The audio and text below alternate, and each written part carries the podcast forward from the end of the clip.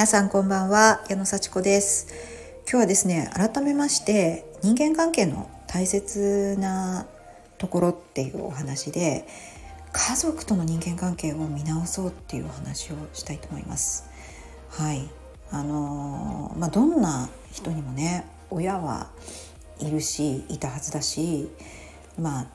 近くにいる家族ってまあまあいますよね。遠くに暮らす人もいるかもしれないけど何かしら誰かしら家族と言える方っていらっしゃいますよね。まあ、本当天涯孤独でね 天涯孤独で本当に一人で生きてるっていう方もいるかもしれませんけれどもあの私の場合ですねやっぱ家族との人間関係本当一番のこうなんでしょうね大事なところだなってすごい今日自覚しました。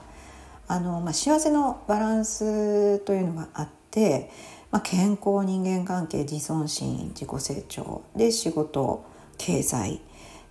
空間環境自由な時間で貢献と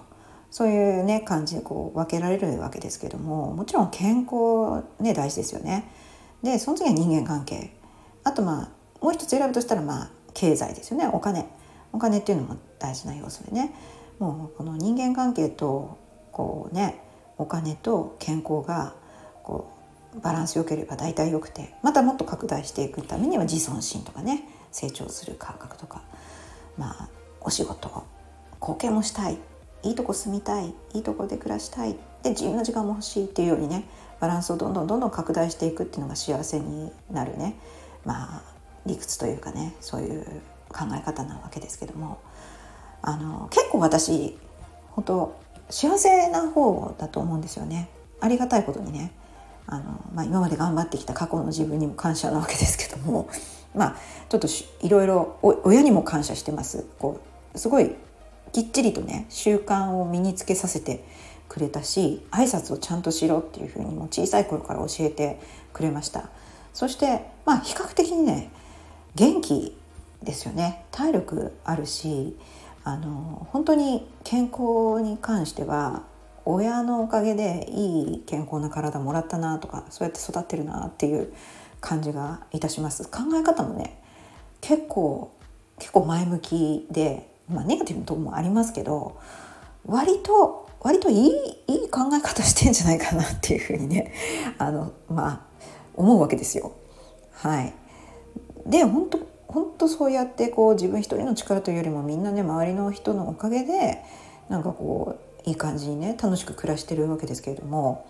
なんかあのずっとねお仕事してきた時も家族大事だって分かりながらも家族を飛び越えて、まあ、お仕事の関係とか友達とかそういう人と仲良くなんかしてたような気がします。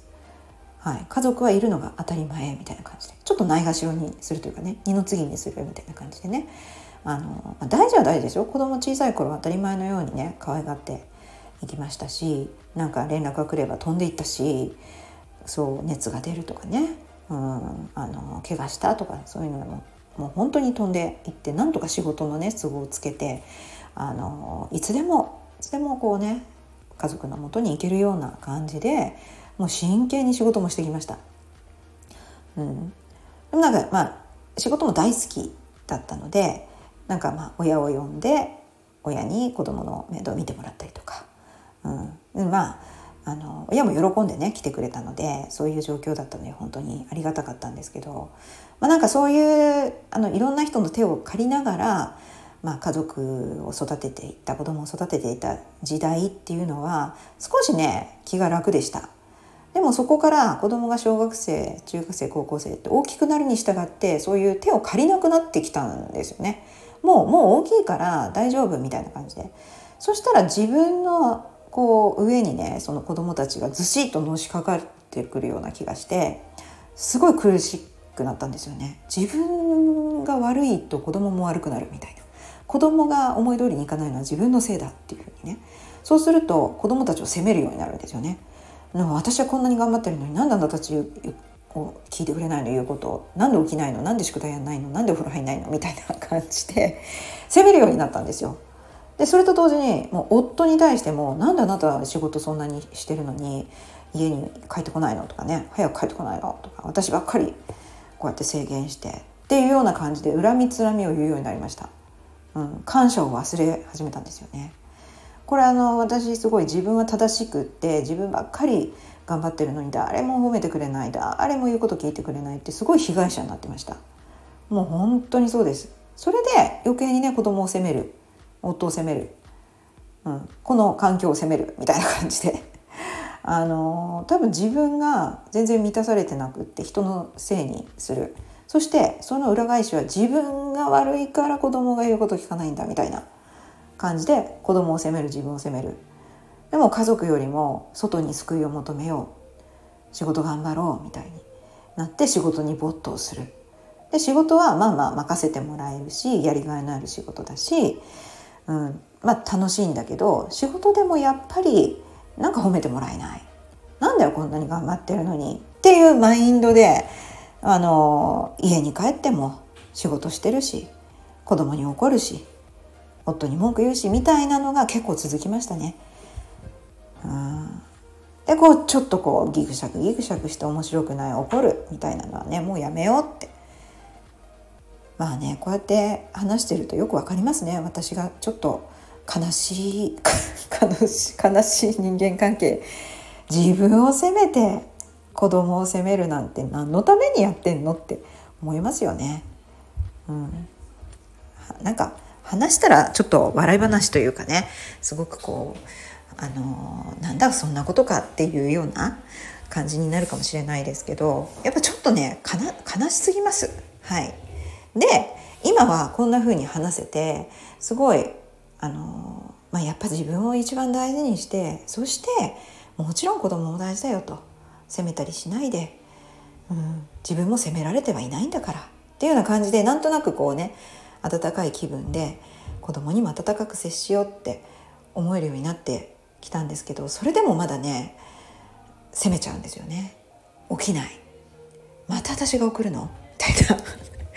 私だってちゃんとやりたいよ自分のことってね。あのそういう気持ちがこう出てきてしまうのでまあまあまあそこをどうするかっていうのはねやっぱりやっぱり自分を満たしてやることだなっていうふうに思います。はい。あのそう子供第一って思ってきたけれどもやっぱり自分も大事だし自分を大事にしなければ子供も大事にできないんだなって。そして自分を大事にすることは子供をないがしろにしてるわけじゃない、うん、人間関係大事に近くにいる人を幸せにするためにも自分を本当に優先してあげようって。そんな風にねあの改めて思いました。はい。なんかどれか一番ね大事私のこうこう人生を豊かにするっていうことを選ぶとしたらやっぱり家族を大事にする。近くにいる人を大事にする。そこかなっていうふうにねあのしみじみ思いましたね。うん、でまあこういう心境になってねまたあの娘もあの送ったりなんでしょ